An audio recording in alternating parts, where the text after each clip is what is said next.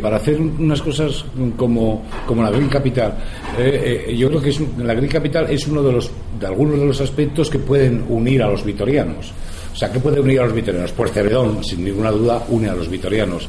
La Virgen Blanca une a los vitorianos. El Deportivo Alavés une a los alaveses. Eh, el Vasconia une a los vitorianos.